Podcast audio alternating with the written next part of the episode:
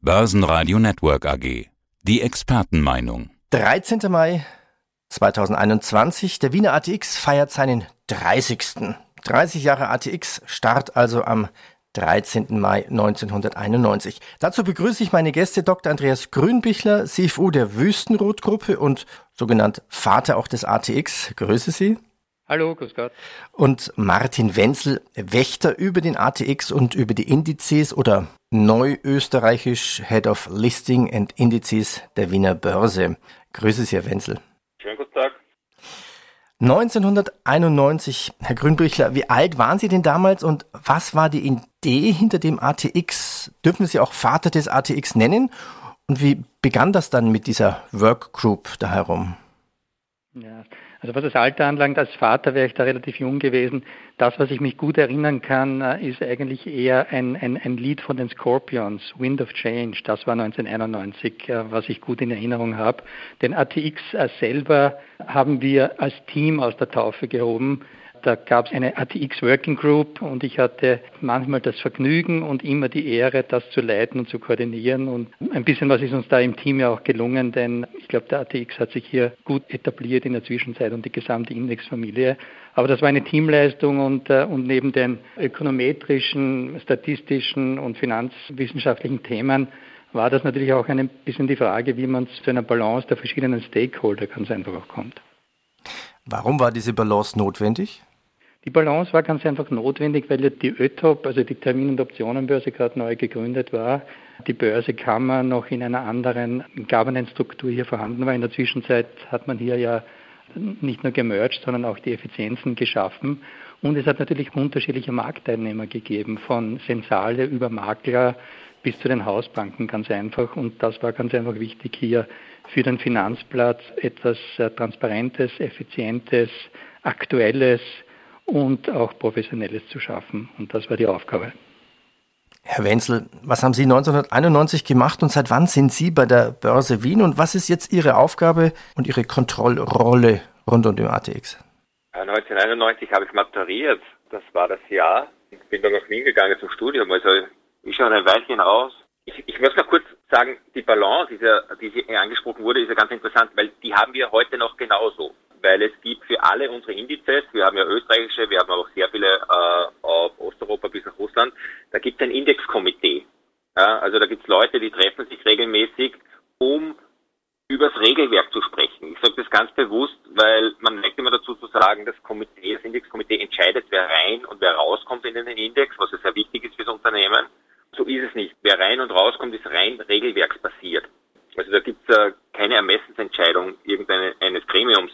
Aber das Komitee wegen der Balance setzt sich auch heute noch zusammen aus institutionellen Investoren, die Produkte drauf begeben, Banken, die dann die Produkte handeln auf den Index, also Zertifikate oder Fonds. Und dann haben wir einen wissenschaftlichen Berater von der Wirtschaftsuni dabei und die Börse ist auch vertreten. Und das ist deswegen so wichtig, diese Balance, weil sie ja als Indexrechner oder Anbieter oder auch Kreator, weil wir, wir bauen ja neue Indizes auch, wissen möchten, was braucht der Markt. Sie wollen ja nichts am Markt vorbeibauen und deswegen ist dieser Austausch mit den Komitees auch so wichtig, vor allem wenn es um, um neue Indexideen geht. Ich mache bei der Börse das Listing, das heißt, wir kümmern uns darum, wenn neue Unternehmen an die Börse gehen und helfen denen, diesen Schritt an die Börse zu vollziehen.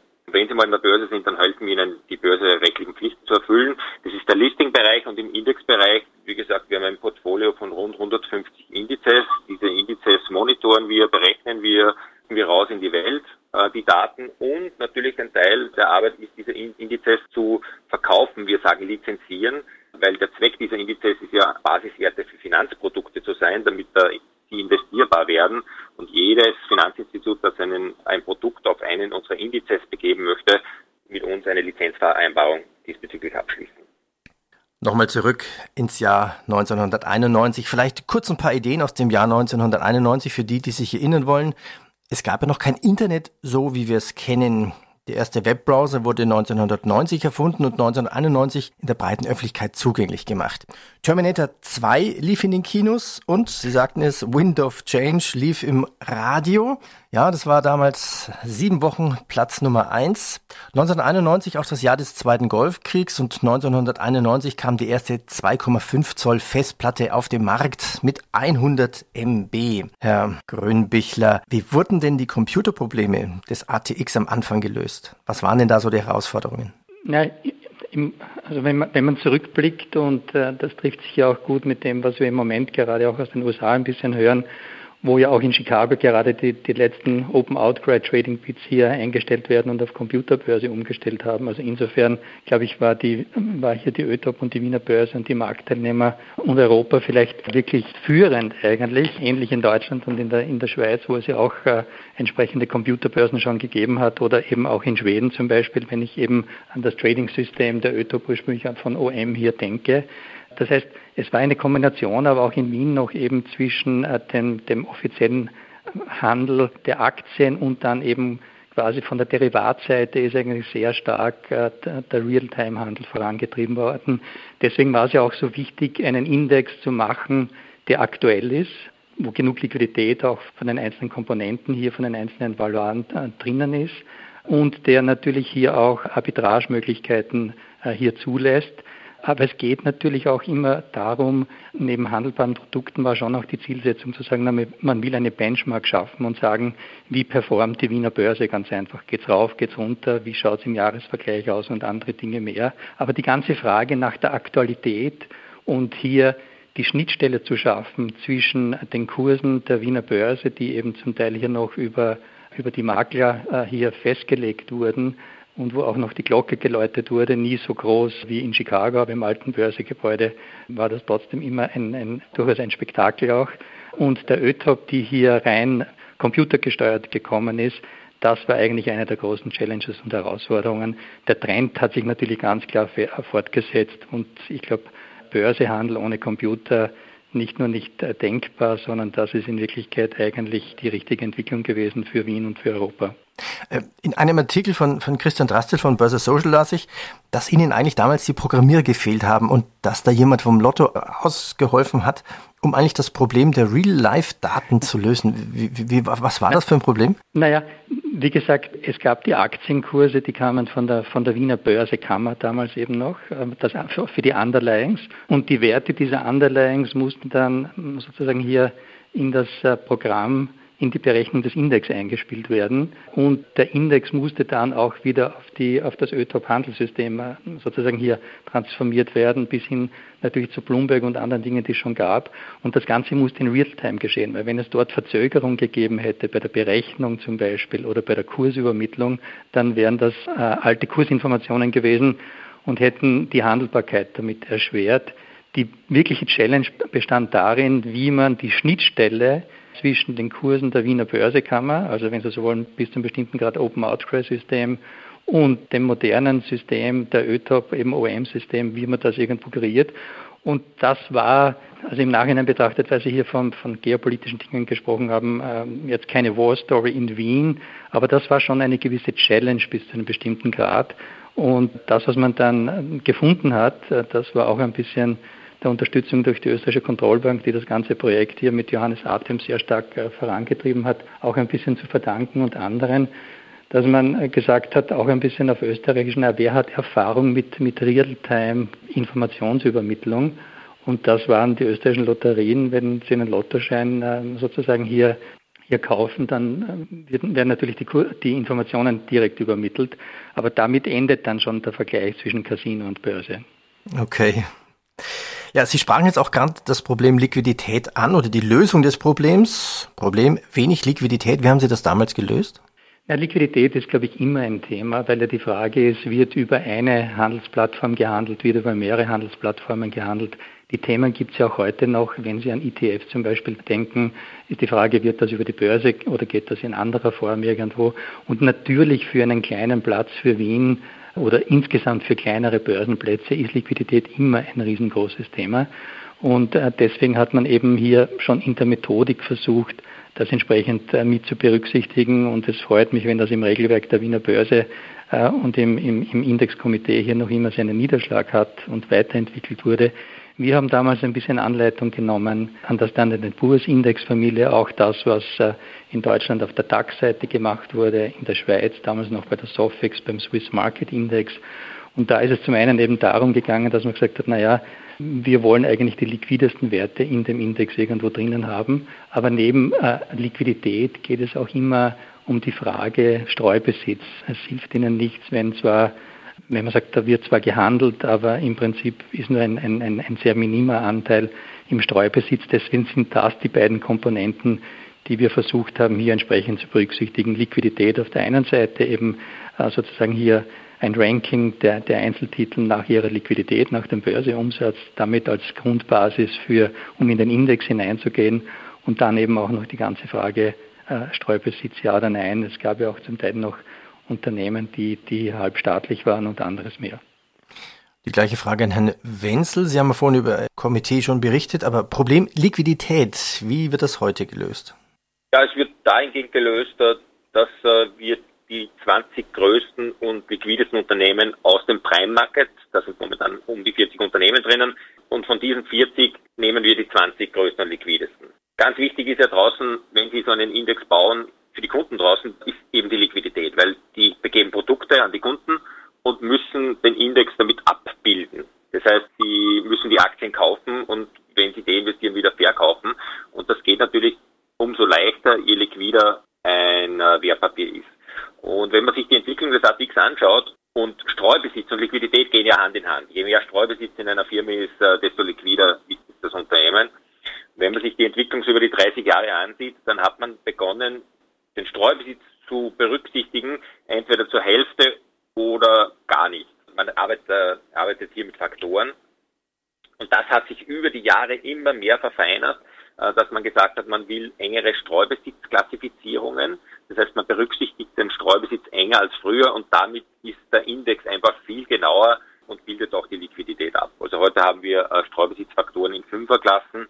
Was aber auch damit zusammenhängt, muss man auch sagen, 1991 gab es alle diese Transparenzanforderungen an die Unternehmen noch nicht. Die mussten nicht so viel melden wie heute. Heute muss jedes Unternehmen melden, wenn ab vier Prozent, wenn jemand beteiligt ist an einem Unternehmen, muss das gemeldet und veröffentlicht werden. Das macht dann auch die Indexberechnung, Zusammensetzung viel einfacher als früher. Der Index startete mit 1000 Punkten, also rückwirkend zum 1. Jänner 1991.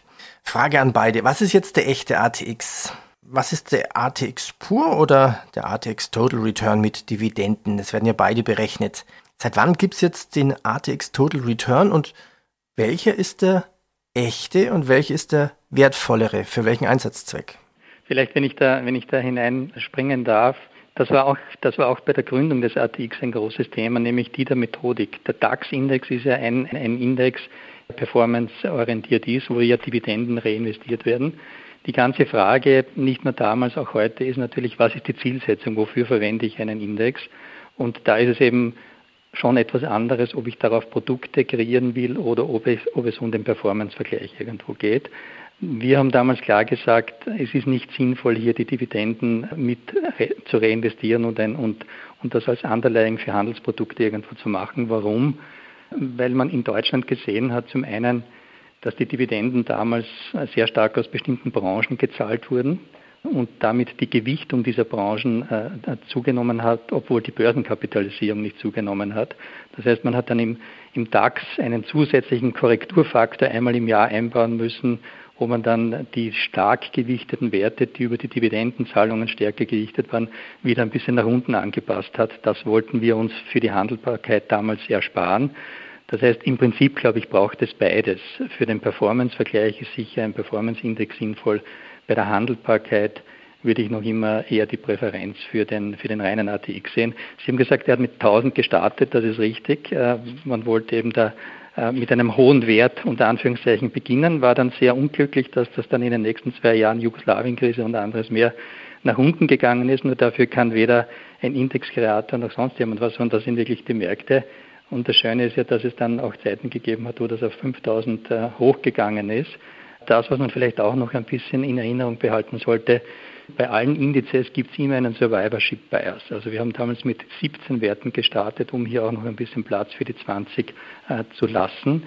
Und von diesen 17 Werten, wenn man sich das einmal anschaut, dann glaube ich, haben äh, bis heute ungefähr sieben oder acht hier an der Börse überlebt und die anderen sind entweder delistet worden oder gemerged worden. Natürlich sind auch neue dazugekommen, aber das ist auch wichtig, wenn man über die Performance spricht und einen Vergleich hier macht, weil ja immer auch die Frage ist, wenn andere Valoren in dem Index enthalten sind, äh, dann äh, wird ja auch die Performance unter Umständen auf unterschiedliche Komponenten zurückzuführen sein. Herr Wenzel, die gleiche Frage an Sie. Ja, sehr schön erklärt von Dr. Grünbickler. Ist ein bisschen eine philosophische Frage einerseits, andererseits auch, was, wofür brauche ich den Index? Wenn Sie ihn für strukturierte Produkte verwenden, dann ist ein Preisindex äh, viel leichter zum Abbilden für den Handel draußen. Bei Fonds, ETFs kann man schon wieder diskutieren. Wir finden es immer interessant, weil wenn man über die Indexlandschaft drüber schaut, S&P, FTSE, CAC Paris und so weiter, sind alle durch die Bank Preisindizes. Es gibt ganz wenige Performance-Indizes wie den DAX, der sich aber in der Methodik durchgesetzt hat. Muss aber auch dazu sagen, und der Herr Dr. Grünbackler hat es schon gesagt, es macht Sinn, beides zu haben. Es gibt sowohl einen ATX als auch einen ATX Total Return. Genauso gibt es beim DAX einen Preisindex, eine Preisindex-Variante. Das heißt, es gibt da bei beiden Indizes gibt es beide Varianten. Und wichtig ist uns da natürlich immer im Zusammenhang, Sie können nicht äh, den ATX mit dem DAX vergleichen, sondern Sie müssen den ATX Total Return mit dem DAX vergleichen. Dann haben Sie es richtig, weil ein Performance-Index, der, wie der Name schon ein bisschen ausdrückt, der performt natürlich besser, weil immer die, Indi weil äh, jedes Jahr die Dividenden der Unternehmen, die im Index sind, reingerechnet werden. Also nehmen Sie den ATX an, der hat momentan einen Stand von 3.300 Punkten der ATX und der ATX Total Return hat einen Stand von 6.100 Punkten. Äh, also da sehen Sie über diese 30 Jahre, wie die Entwicklung auseinandergeht, weil der eine einfach die Dividenden abbildet und der andere nicht. Für den Unternehmen, der der Dr. Grunbüchler angesprochen hat, kann man, glaube ich, erwähnen, hervorheben, es gibt noch drei, die seit Beginn im Index sind, seit Beginn des ATX, nämlich die OMV, die Verbund und die Wienerberger. Also diese drei Unternehmen sind äh, ich wäre, ich wäre, ich wäre, ich wäre, ich wäre auf ein bisschen mehr gekommen. Ich würde die, die, die, die Strabag war ursprünglich noch mit dabei. Die EVN ist nicht im ATX, aber ist noch an der, ist noch an der Börse. Die Lansing war im ATX, ist noch an der Börse. Und wenn man sagt, die, also das, das waren noch Werte, die ich hier noch, die, die, die hier noch, äh, oder die EHI zum Beispiel, die ich hier noch mitnehmen würde. Herr Grünbichler, Herr Wenzel, an Sie beide. Braucht der ATX eine Reform? Herr Wenzel, Sie nannten es sowieso vorhin schon. Sie stellen sich immer die Frage, was braucht der Markt? In welcher Form? Vielleicht auch immer mehr Mitglieder, mehr als 20 Firmen. Wir stehen ja jetzt am Zeitalter einer Zeitenwende. Vielleicht vor der Einführung eines digitalen Euros, einer digitalen Währung und natürlich auch von ganz vielen Kryptoprojekten. Ja, das ist jetzt, uh, das ist eine sehr mannigfaltige Frage. Der Index an sich, also Indizes unterliegen immer einer Entwicklung. Ja. Ganz präsent ist mir jetzt noch der DAX, der letztes Jahr eine Überarbeitung erfahren hat, weil die den Wirecard-Skandal hatten. Die haben ja auch ausgeweitet auf 40 Werte und so weiter. Das beobachtet man als Indexhaus natürlich und wenn es Anpassungsbedarf gibt, dann macht man den.